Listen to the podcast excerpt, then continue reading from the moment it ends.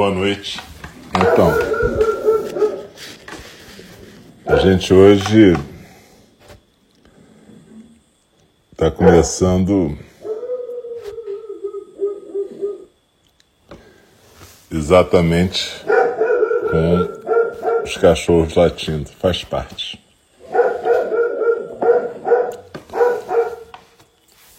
Boa noite, e a gente está no programa de quarta-feira, 13 de janeiro de 2021.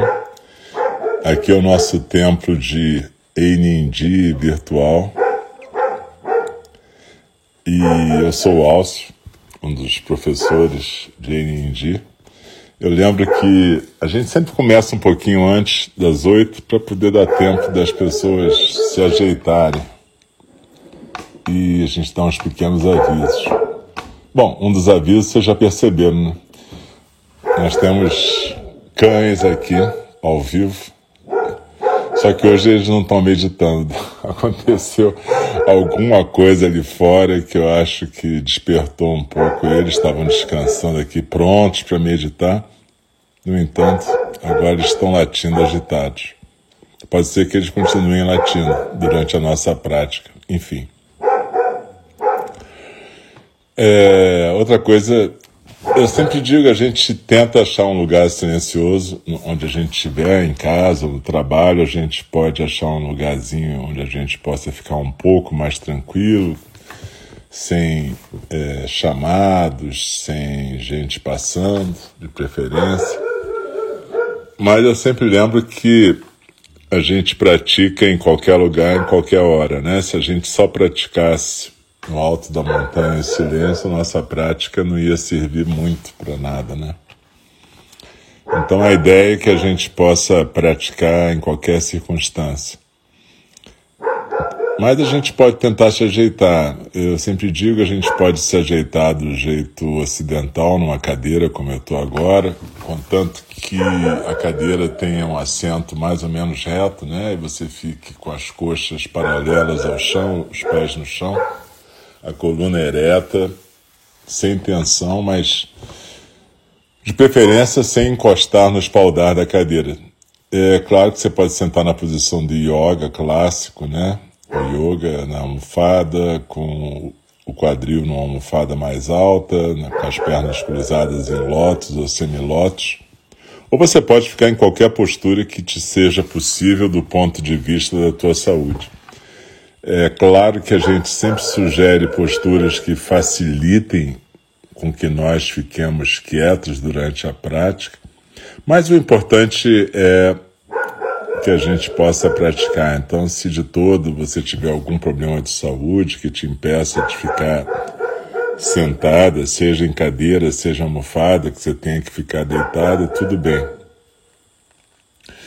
É, uma outra coisa que eu sempre peço desculpas porque desde que houve uma troca aqui no sistema, a minha voz está ficando meio metálica, robótica nessa gravação. Mas fazer o que, né? E acho que é só nesse aplicativo, que quando é por Zoom, alguma coisa, não, não tem dado esse problema. Então eu peço desculpas de qualquer maneira pelas distorções, mas é o que temos para hoje. Uma outra coisa que eu sempre digo é que pode acontecer de faltar energia ou cair internet, afinal eu estou no meio do mato. Então, se sumir a voz, vocês continuem praticando até oito e meia e aí a gente espera que já tenha voltado e eu possa começar a fala do Dharma, que é o segundo programa dessa noite. Às oito e trinta a gente vai estar tá fazendo a fala do Dharma, continuando a leitura do Sutra moderno, né? De pé na beira do abismo da John Halifax Roshi, a gente está estudando a compaixão. E então, é, enfim, eu sempre aviso também que aqui temos cachorros que por acaso estão lá fora latindo, depois eles voltam, enfim, pode ficar um pouco animado durante a meditação, então não se assustem.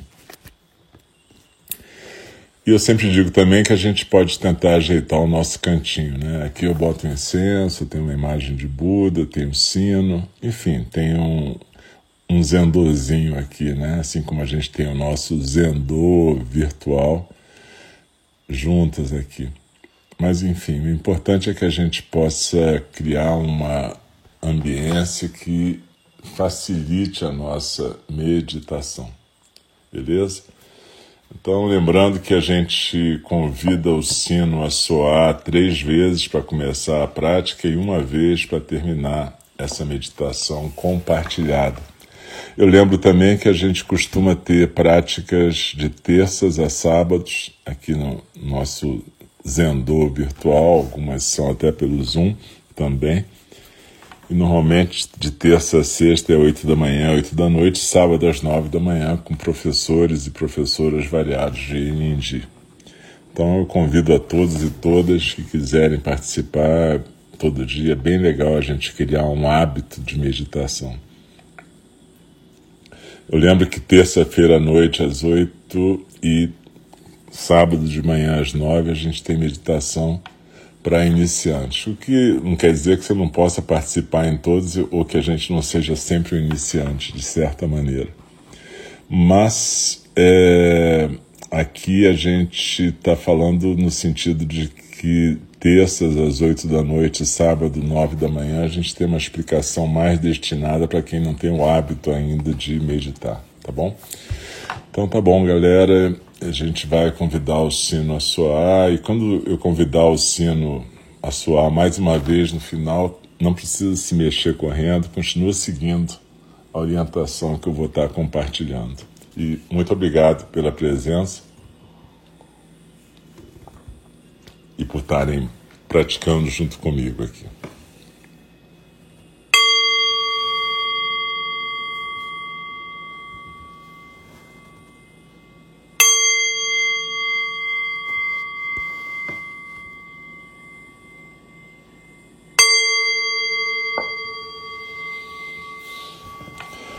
Inspirando e expirando suavemente pelo nariz, silenciosamente, não precisa fazer barulho com a respiração.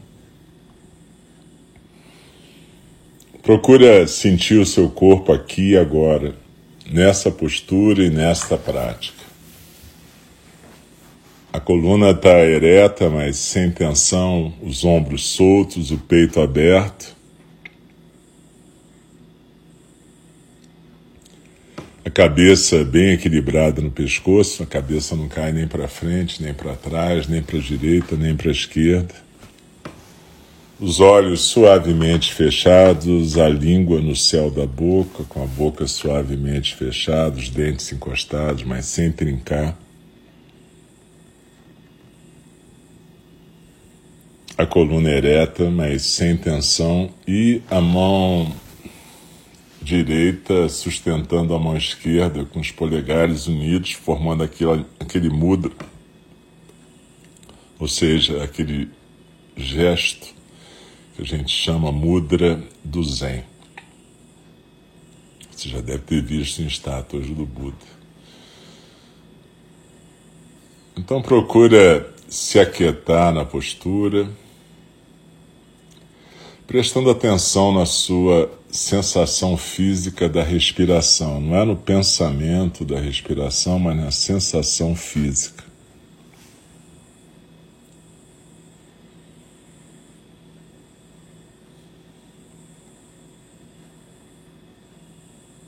Sente a barriga solta. E assim, quando você inspira pelo nariz, não precisa forçar uma respiração funda, mas deixa a respiração ser completa, não atrapalha a sua respiração. Então, quando você inspira, você sente o ar entrando até um ponto, quatro dedos abaixo do umbigo, é o seu centro. Quando você expira, você sente como se o ar estivesse saindo desse ponto, quatro dedos abaixo do umbigo. Você sente a barriga também encolhendo quando você expira. Então, nesse momento, a gente acompanha a inspiração e a expiração.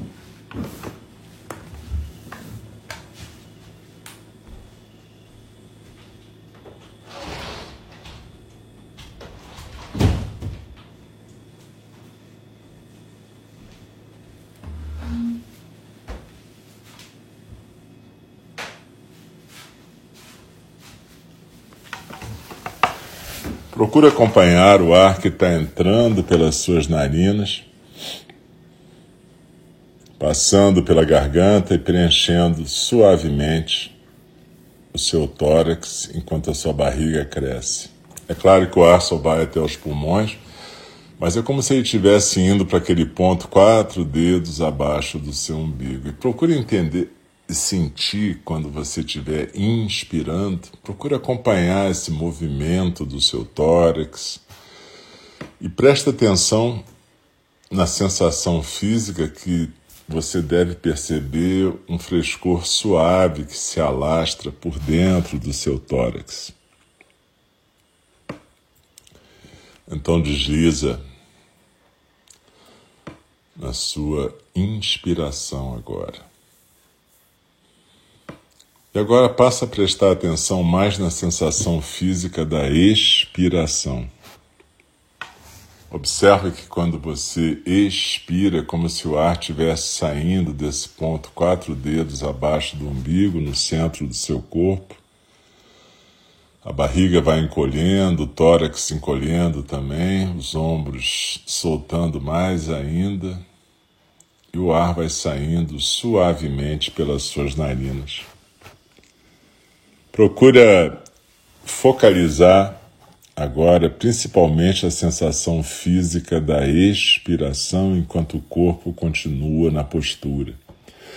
Você pode focalizar a sensação física da expiração no seu lábio superior, que você sente o ar roçando quando sai, pode ser nas narinas, pode ser com o movimento da barriga, não importa. O que importa é que você focalize a sensação física da expiração, enquanto o corpo se mantém numa postura firme, porém relaxada ao mesmo tempo. No Zen, a gente foca principalmente a sensação física da expiração, porque essa é ideia de soltar, desapegar, não ficar agarrado. Então procura deslizar na expiração e você pode usar até aquela pequena visualização que a gente chama visualização da pirâmide invertida, que nem aquelas pirâmides do Egito no seu tronco. A base nos ombros, o vértice lá naquele ponto, quatro dedos abaixo do umbigo. E quando você expira, é como se você escorregasse por dentro dessa pirâmide e fosse se aquietar no seu centro. Então desliza na expiração, se aquietando no centro, como se você fosse sentar numa ilhota bem no seu rara, naquele ponto quatro dedos abaixo do umbigo no seu centro. Cada vez que a gente expira, a gente sente os ombros soltando mais, a postura ficando mais relaxada e firme ao mesmo tempo, e a gente percebe que esse ponto focal onde a gente está sentado também é a base da nossa postura, quer a gente esteja andando, quer a gente esteja sentada como agora. Então desliza na expiração e se aquieta no centro.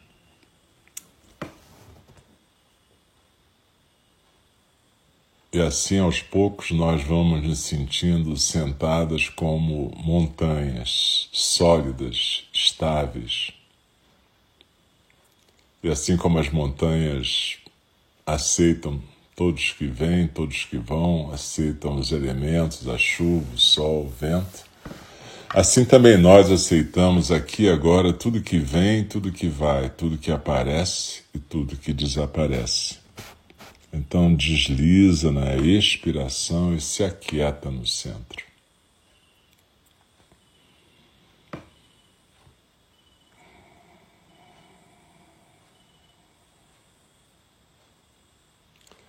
À medida que nós nos aquietamos no centro, a gente percebe que em volta de nós está passando sempre uma correnteza, uma correnteza de sons como a minha voz, os barulhos da casa onde a gente está. Eventualmente um cachorro pode latir, eventualmente alguém na casa pode falar, um vizinho. Tem também nossos pensamentos, sentimentos, ideias, lembranças, enfim. Tudo isso que em conjunto forma a correnteza dos sons do mundo.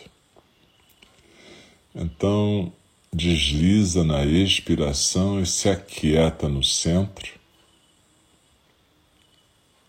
na nossa ilhota de silêncio, quietude, tranquilidade no centro do nosso corpo, enquanto a correnteza dos sons do mundo continua correndo.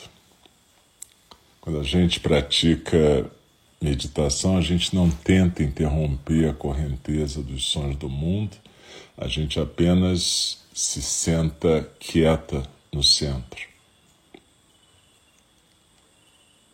Desliza na expiração e se aquieta no centro.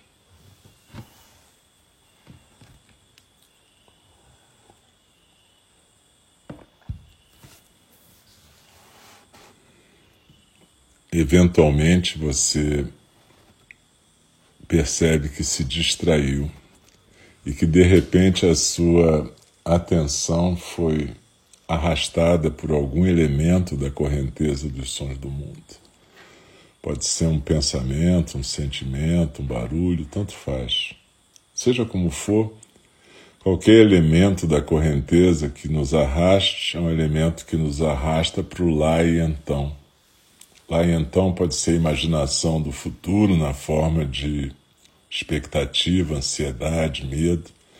Lá então pode ser a imaginação do passado na forma de lembrança, saudade, mágoa, ressentimento, ou pode ser até a imaginação do presente. Na forma dessa legenda, dessa legenda que a gente coloca o tempo inteiro em tudo que está acontecendo. Como se tivesse um delay entre a realidade e a nossa percepção que vem já com um comentário, uma avaliação, um julgamento. Então desliza na expiração e cada vez que você for arrastada para o lá e então, simplesmente percebe isso e volta para o aqui e agora. Aqui é o corpo na postura, agora é a sensação física da expiração. A gente não critica a nós mesmos, nem fica julgando a nossa prática boa, ruim, certa, errada. Simplesmente a gente aceita que se distraiu e volta para o foco na sensação física da expiração e na nossa postura, sentadas no nosso centro centro de silêncio, quietude, tranquilidade. Desliza na expiração e se aquieta no centro.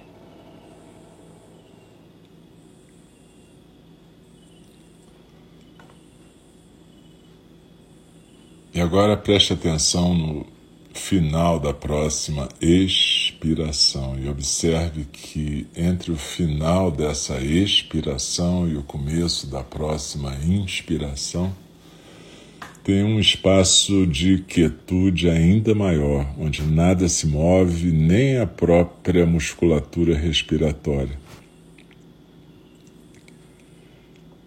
Esse espaço você não precisa forçar, mas habita ele, entre o final de cada expiração e o começo da próxima inspiração. E esse espaço é aquilo que a gente chama de espaço aberto e ilimitado é o espaço onde tudo acontece, onde acontece a correnteza dos sons do mundo, onde tudo aparece e desaparece. E onde, inclusive, aparece e desaparece o próprio observador dos sons do mundo. Ou seja, eu, você que estamos praticando o zazen agora, A gente se identifica com esse observador, na verdade, quando a gente focaliza a sensação física da expiração e a postura. E é assim que a gente conduz esse observador até o centro, onde a gente se senta e deixa a correnteza passar, ainda separados da correnteza, como se nós fôssemos uma entidade, a correnteza outra. Mas se você começa a frequentar essa esse lugar, essa intimidade, esse tempo-espaço de intimidade, silêncio e quietude que a gente chama de meditação, você começa a perceber que o observador é só mais um elemento dessa correnteza. Um elemento com o qual a gente se identifica. Quando a gente se identifica com o observador, a gente acha que existe a gente, que existem pensamentos, sentimentos, ideias, acontecimentos separados de nós. E a gente cria assim a dualidade. Mas o zazen é um, uma possibilidade de deixar a unidade se manifestar. Mas é claro que você já deve ter percebido que enquanto a gente está nesse papel de observador, a unidade não é possível. O observador, por si só, já determina a dualidade. Então, o que, que a gente está fazendo? A gente pratica atenção plena, a respiração e a postura, chamata a gente pratica a atenção plena ao fluxo da correnteza dos sons do mundo, Vipassana, e a gente começa a praticar Zazen habitando esse espaço, espaço aberto e ilimitado. E na medida que a gente vai criando intimidade com esse tempo, espaço, na verdade, a intimidade é o próprio tempo, espaço da meditação em alguns momentos vai acontecer que o próprio observador vai ser só mais um elemento que aparece e desaparece. Portanto, a gente não vai perceber isso e a experiência do zazen não é uma experiência consciente no sentido de consciência do observador. Ela é uma experiência que, na verdade, nos experimenta e deixa um perfume na nossa vida consciente. Não importa se você não entende ou não acredita.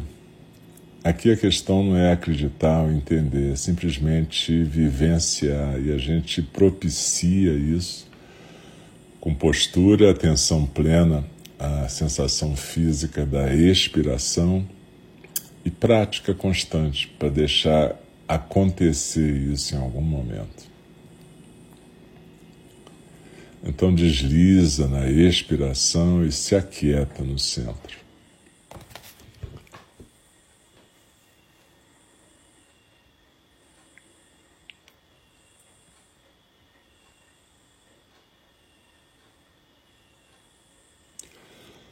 Do mesmo jeito que, na verdade, o observador de vez em quando vai descansar, dar uma folga e pode acontecer a natureza aberta e ilimitada do espaço, ou a natureza búdica, ou esse espaço aberto da experiência do zazen, ou de dhyana, em sânscrito.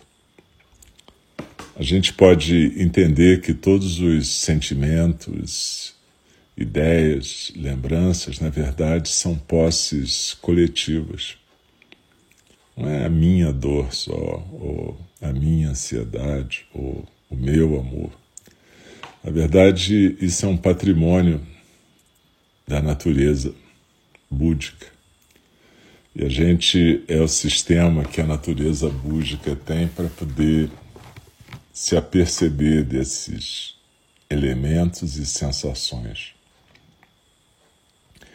Então desliza na expiração, se aquieta no centro. E cada vez que a gente for praticando zazen e a gente for criando esse hábito e essa intimidade diária com esse espaço-tempo de intimidade, a gente vai começar a poder desenvolver a compaixão verdadeira. Na medida em que a gente percebe que a dor não é nossa e muito menos só nossa. E a gente vai perceber que nós temos a capacidade de aliviar a dor nossa e de todos os seres, servindo, desempenhando nossas funções de bodhisattvas, né? Vocês sabem que o bodhisattva é a figura ideal da tradição Mahayana do budismo. O Zen é uma vertente da tradição Mahayana. E nessa tradição, o objetivo da vida, o propósito da vida é servir amorosamente, cuidar amorosamente de todos os seres sencientes. E seres sencientes implicam desde as pedras até os chamados seres vivos. Então, o propósito do Bodhisattva é esse: a gente pratica zazen e aos poucos isso vai poder acontecer. A gente poder deixar a natureza do Bodhisattva se manifestar, a natureza do serviço e a verdadeira alegria, né? O Buda dizia que a alegria era uma paramita, uma qualidade transcendental. Ele chamava de mudita. Mudita é uma alegria transcendental que vem desse serviço. Ela não tem a ver necessariamente com as coisas estarem bem. Você pode ter mudita num campo de concentração, no meio de uma tragédia como a que a gente está vivendo, na medida em que você desempenhe o seu papel e você sirva e você cuide amorosamente. Quando a gente cuida amorosamente, a gente deixa a nossa natureza búdica se manifestar e a gente abandona a fixação narcísica no nosso pequeno ego. A gente tem uma ideia de felicidade que é muito calcada nessa experiência do ego. E a gente confunde então o prazer do ego com felicidade. Nada de errado no prazer em si, comer uma comida gostosa, ter uma boa relação sexual, amorosa, tudo bem. Mas, na verdade, a natureza da alegria do Bodhisattva ultrapassa isso. E não necessita necessariamente de prazer. Não despreza o prazer, mas não coloca o prazer no altar. Nem acha que a felicidade é isso. Então desliza na expiração, se aquieta no centro e deixa esse mistério poder acontecer de vez em quando. Para esse mistério acontecer, ou seja, zazen, ou a experiência do zazen te viver, a gente tem que ir mudando o nosso sistema mental, na verdade. E pensar que não é a gente que pratica o zazen, mas o zazen que pratica a gente. E ao mesmo tempo a gente tem que entender o que, que é criar um hábito. O hábito do zazen, na verdade, é criar esse hábito do horário de encontro para que o zazen possa acontecer. Você pratica, você pratica chamata, você pratica vipassana, e depois você se prepara para deixar o zazen acontecer. Para isso você pratica chamata, vipassana e cria esse horário. E quando o zazen acontece, aos poucos ele vai trazendo a prática de todas as paramitas ou qualidades transcendentais, energia, vitalidade, compaixão, doação. Mas para isso a gente tem que deixar acontecer o zazen. Então a gente tem que abandonar um pouco essa ideia de que a gente é que pratica o zazen. E a gente tem que entender o propósito do Bodhisattva. E entender que compaixão se cultiva através do zazen e do treinamento na própria compaixão. Como a gente vai ver na fala do Dharma daqui a pouco. Então desliza na expiração, se aquieta no centro. Procura desfrutar dessa intimidade com o tempo e espaço do centro de silêncio, quietude, tranquilidade. Daqui a pouco eu vou convidar o sino a soar para terminar com esse período de prática.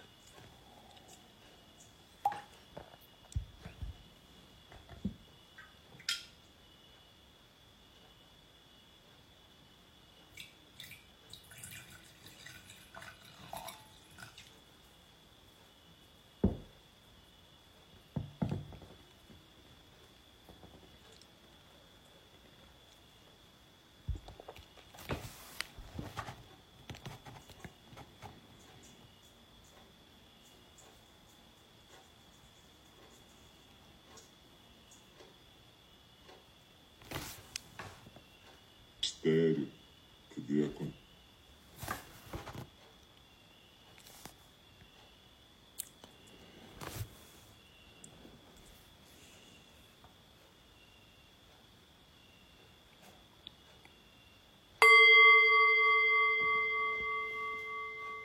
Não se mexe ainda, simplesmente deixa o som emitido pelo sino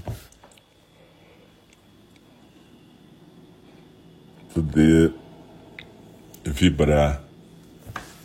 Na verdade, onde é que está esse som, né? Está no sino, está no ar, está em cada uma de nós que está ouvindo. Esse é mais um exemplo de que o som não é do sino, não é nosso, não é do ar, é alguma coisa que acontece pela conjunção de várias condições e circunstâncias. É isso que quer dizer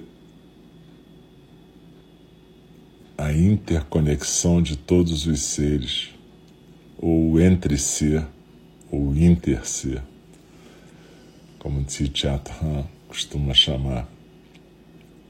O som é isso, o som é composto por nós, pelo sino, pelo ar, pela internet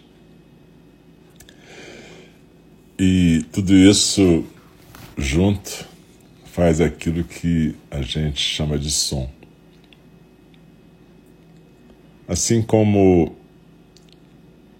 a compaixão é derivada de várias experiências simultâneas proporcionadas pelo zazen, pelo suporte físico-biológico que somos agora, pelas situações que exigem o nosso cuidado amoroso.